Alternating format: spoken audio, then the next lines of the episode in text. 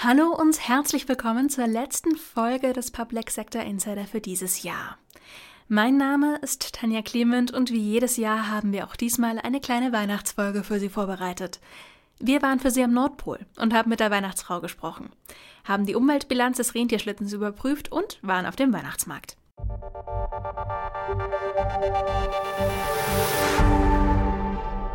Ich weiß nicht, wie es Ihnen geht, aber ich hätte als Kind immer gerne in die Fabrikhallen am Nordpol geschaut, in denen alle Weihnachtsgeschenke verpackt werden. Das sah in den Filmen zumindest immer spannend aus. Als Podcast-Team wurden wir diesmal ins Büro der zuständigen Weihnachtsfrau, Frau Klaus, eingeladen, um über die Wünsche der öffentlichen Verwaltung zu sprechen. Auch die öffentliche Verwaltung hat nämlich den ein oder anderen Wunsch, der in diesem Jahr noch nicht erfüllt wurde. Dazu möchten wir uns von Frau Klaus ein Geschenke-Update abholen. Frau Klaus, wie realistisch sind die Wünsche der Mitarbeitenden der Verwaltung dieses Jahr? Hallo Frau Clement, ich habe einige Wunschzettel bisher bekommen und die sollten auch erfüllbar sein, sollten nicht noch größere Pannen dazwischen kommen. Wenn Sie wissen, was ich meine. Auch wenn wir an der einen oder anderen Stelle eher von Langzeitprojekten in der Verwaltung reden. Ich kann es mir gut vorstellen. Was wünschen sich die Beschäftigten des ÖD denn so? Oder brauche ich mal Hilfe von meinem Weihnachtself? Herr Elf, wo sind denn die ganzen Wunschzettel? Ah, hier sind welche. Soll ich vorlesen? Ja, bitte. Ich wünsche mir, dass schnellstens die Projekte FCAS und Tempest in Europa zusammengeführt werden unter der Projektleitung der OCCA. Hier ist noch ein weiterer Wunsch. Ich wünsche mir, dass die Bundeswehr einen neuen, innovativen, leistungsfähigen, schweren Transporthubschrauber beschafft, der auch in 20 Jahren noch Entwicklungspotenzial aufweist und dessen Beschaffung sich nicht von Stückzahlrechnungen leiten lässt. Und? Sind die Wünsche erfüllbar? Beides sind interessante Wünsche und ich hätte schon einige Ideen, wie man das angehen kann. Ich habe mir noch was anderes da, und zwar Wünsche aus dem Bereich der inneren Sicherheit. Ich zitiere, ich wünsche mir eine schnelle Überwachungsgesamtrechnung im Bereich der inneren Sicherheit, um die Sicherheitsbehörden mit effektiven und zeitgemäßen Befugnissen auszustatten. Und ein weiterer Wunsch, ich wünsche mir eine umfassende Reform der Rettungsdienstgesetze, um die dort Beschäftigten nachhaltig zu entlasten. Herr Elf, haben Sie noch Briefe von anderen Behörden mitgebracht? Ja, den einen oder anderen habe ich tatsächlich noch hier. Wie ich lese mal vor. Ich wünsche mir, dass auf allen Ebenen der öffentlichen Verwaltung Mitarbeiterinnen und Mitarbeiter für die Krisenkommunikation mittels der sozialen Medien geschult werden. So könnte man Bürgerinnen und Bürger erreichen, die sonst gegebenenfalls von Fake News getäuscht werden könnten. noch eine. Ich wünsche mir, dass die öffentliche Verwaltung das Thema Personalmarketing moderner und offener angeht.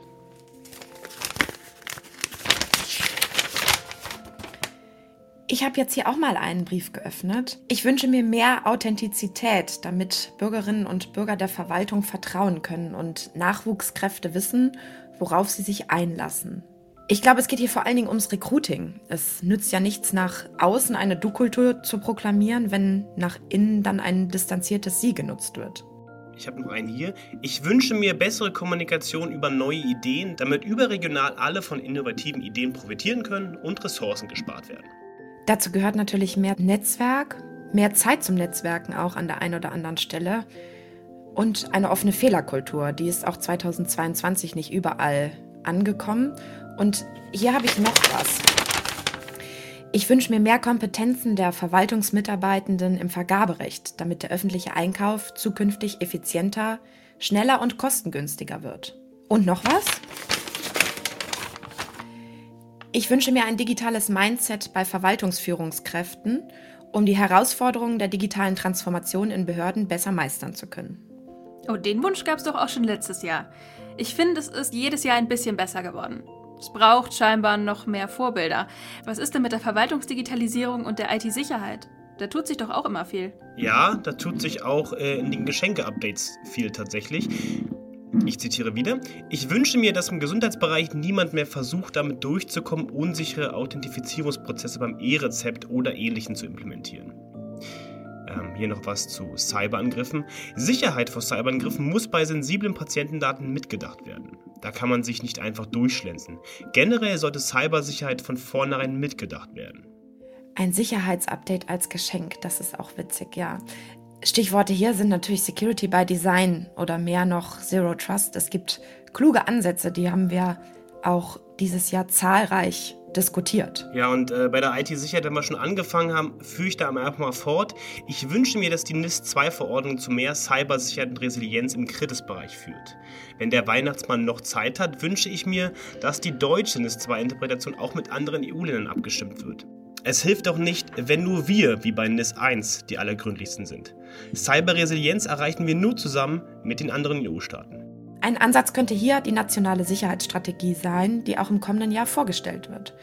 Der Begriff der integrierten Sicherheit sieht eine Konsolidierung von Verantwortlichkeiten bei der digitalen Sicherheit vor und er thematisiert internationale Kooperationen von deutschen und weiteren Sicherheitsinstitutionen. Ganz schön ambitioniert. Was haben wir noch? Ich habe hier noch ein, ah ja, ganz klassisch aus der Verwaltungsdigitalisierung. Ich wünsche mir wie in Dänemark einen Staat, der meine Steuererklärung macht und ich dieser nur noch zustimmen muss oder im Bedarfsfall widersprechen kann. Das wäre dann wirklicher Service am Bürger. Oder ich wünsche mir, dass der Staat seinen antiquierten Servicegedanken über Bord wirft. Service ist, wenn ich bedient werde und nicht, wenn man mir einen Online-Service zur Verfügung stellt, bei dem ich dann der Verwaltung die Arbeit abnehmen muss. Ich erkläre im Restaurant dem Koch ja auch nicht, wie und was er mir zu kochen hat und helfe gegebenenfalls noch beim Umrühren. Moment mal. Sind wir hier nicht bei Bürgerwünschen? Die müssen irgendwie zwischengerutscht sein. Naja, es könnten auch Verwaltungswünsche sein. Ah, hier ist noch was. Ich wünsche mir vom Verwaltungsweihnachtsmann für 2023, dass er die Schriftformerfordernis entweder aus sämtlichen Gesetzen streicht oder rechtlich verbindlich erklärt, dass eine elektronische Signatur mit der EID der Schriftformerfordernis genügt. Dann geht es vielleicht schneller voran mit der Verwaltungsdigitalisierung und wir werden nicht mehr durch das Gesetz zu Medienbrüchen gezwungen. Ja, Sie haben es am Anfang gesagt, Frau Klaus, das sind wirklich teilweise anspruchsvolle Projekte. Das kriegen wir in diesem Jahr nicht komplett umgesetzt. Ich meine, die Geschenke in der Verwaltung brauchen ein bisschen, um in Gang zu kommen. Das kriegen wir schon hin. Ich tätige schon mal die ersten Anrufe. Okay. Wow, die Leute haben ja tatsächlich ziemlich spezifische Vorstellungen. Frau Klaus, wie hoch ist die Quote der erfüllten Geschenke? Ich würde sagen, die lag im letzten Jahr bei etwa 67 Prozent. Und vielleicht noch ein spannender letzter Wunsch zum Abschluss. Es ist bei uns zwar noch nicht so kalt wie am Nordpol, aber ich wünsche mir eine dicke rote Mütze mit weißem Bommel, weil unser Gebäude nicht mehr als auf 19 Grad geheizt wird und es doch sehr kalt ist, wenn man sich länger als drei Stunden darin aufhält. So, ich würde mal wieder los, denn am Nordpol ist wieder eine neue Fuhr von Wünschen angekommen. Danke für die Zeit. Im neuen Jahr schauen wir dann, wie die Projekte vorankommen. Danke auch nochmal von meiner Seite an alle fleißigen Weihnachtselfen. Und liebe Frau Clement, bitte schauen Sie nicht gleich im Januar nach. Es lässt sich einrichten. Die Wunschzettel sind also schon mal angekommen und die Elfen packen fleißig an den Geschenken.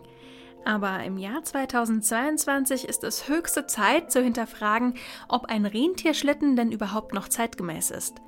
Und wie es mit der Umweltbilanz aussieht. Mein Kollege Tim Rothaus hat recherchiert. Klimaschutz ist heutzutage zu Recht ein wichtiges Thema. Muss unbedingt von Bonn nach Berlin geflogen werden oder sollte man nicht lieber mal auf die Bahn umsteigen? Warum nicht einfach mal mit dem Fahrrad zum Einkaufen fahren und das Auto stehen lassen? International, aber auch in Deutschland wird ständig darum gerungen, neue Klimaziele festzulegen und diese dann hoffentlich auch zu erreichen. Es kann immer mehr getan werden. Wir alle versuchen in unserem Alltag das Klima und die Umwelt so gut es geht zu schützen. Weniger Müll, weniger Verpackung und das zuvor genannte Fahrrad sind da beliebte Optionen. Doch was, wenn ich Ihnen sage, dass all unsere Anstrengungen für die Katz sein könnten? Der größte Umweltsünder sitzt nämlich nicht im Kurzstreckenflugzeug, sondern am Nordpol. Rote Mütze, freundliches Lachen, dicker Bauch, weißer Bart und der größte Umweltverschmutzer unserer Geschichte.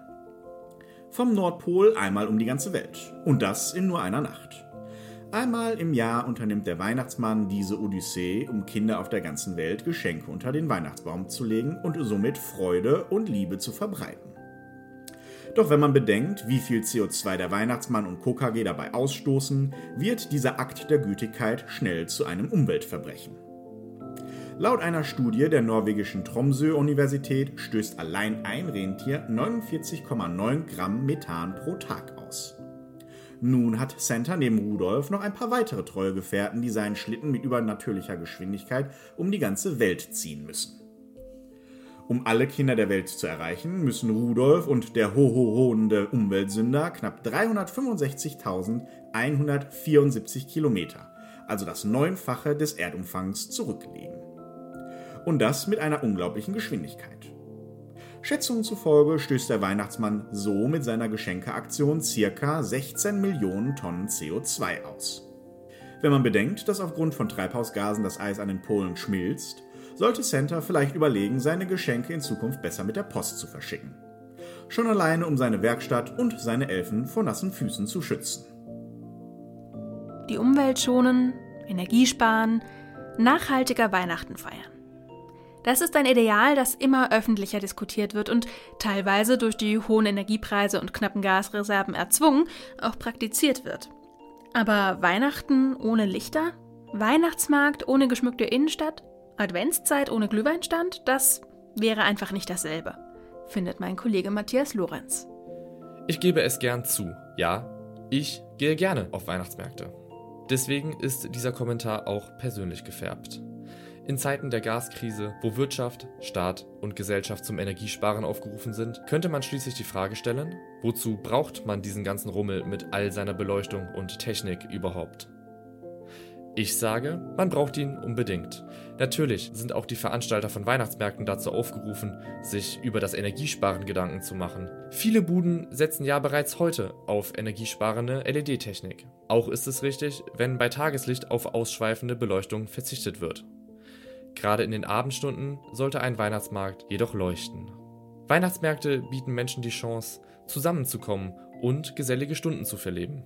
Dies ist vor allem in der dunklen Jahreszeit sehr wichtig und war uns pandemiebedingt in den letzten beiden Jahren richtigerweise verwehrt. Gerade in Krisenzeiten brauchen Menschen jedoch auch Möglichkeiten, schlechte Nachrichten für ein paar Stunden zu vergessen. Daher sollte auch darauf verzichtet werden, die Öffnungszeiten der Märkte zu verkürzen. Nicht nur die Corona-gebeutelten Schausteller, sondern auch die Besucherinnen und Besucher werden es den Kommunen danken. Letztere haben übrigens deutlich sinnvollere Möglichkeiten, um Energie zu sparen. Viele Kommunen schöpfen in Sachen Straßenbeleuchtung das Energiesparpotenzial bei weitem nicht aus. Auch Privatpersonen können gerade in Sachen Weihnachtsbeleuchtung etwas tun. Kilometerlange Lichterketten haben in diesem Jahr an Privathäusern nichts zu suchen. Geht doch dann lieber auf den Weihnachtsmarkt. Dort sieht die Beleuchtung unter Garantie noch schöner aus als um den Buchsbaum im heimischen Vorgarten. Das war's für heute. Vielen Dank, dass Sie auch heute wieder mit dabei waren. Das Podcast-Team geht jetzt in die Weihnachtspause. Neue Folgen gibt es wieder ab dem 10. Januar. Wir wünschen Ihnen und Ihren Lieben ein ruhiges Weihnachtsfest und einen guten Start ins neue Jahr. Machen Sie es gut und bis dahin.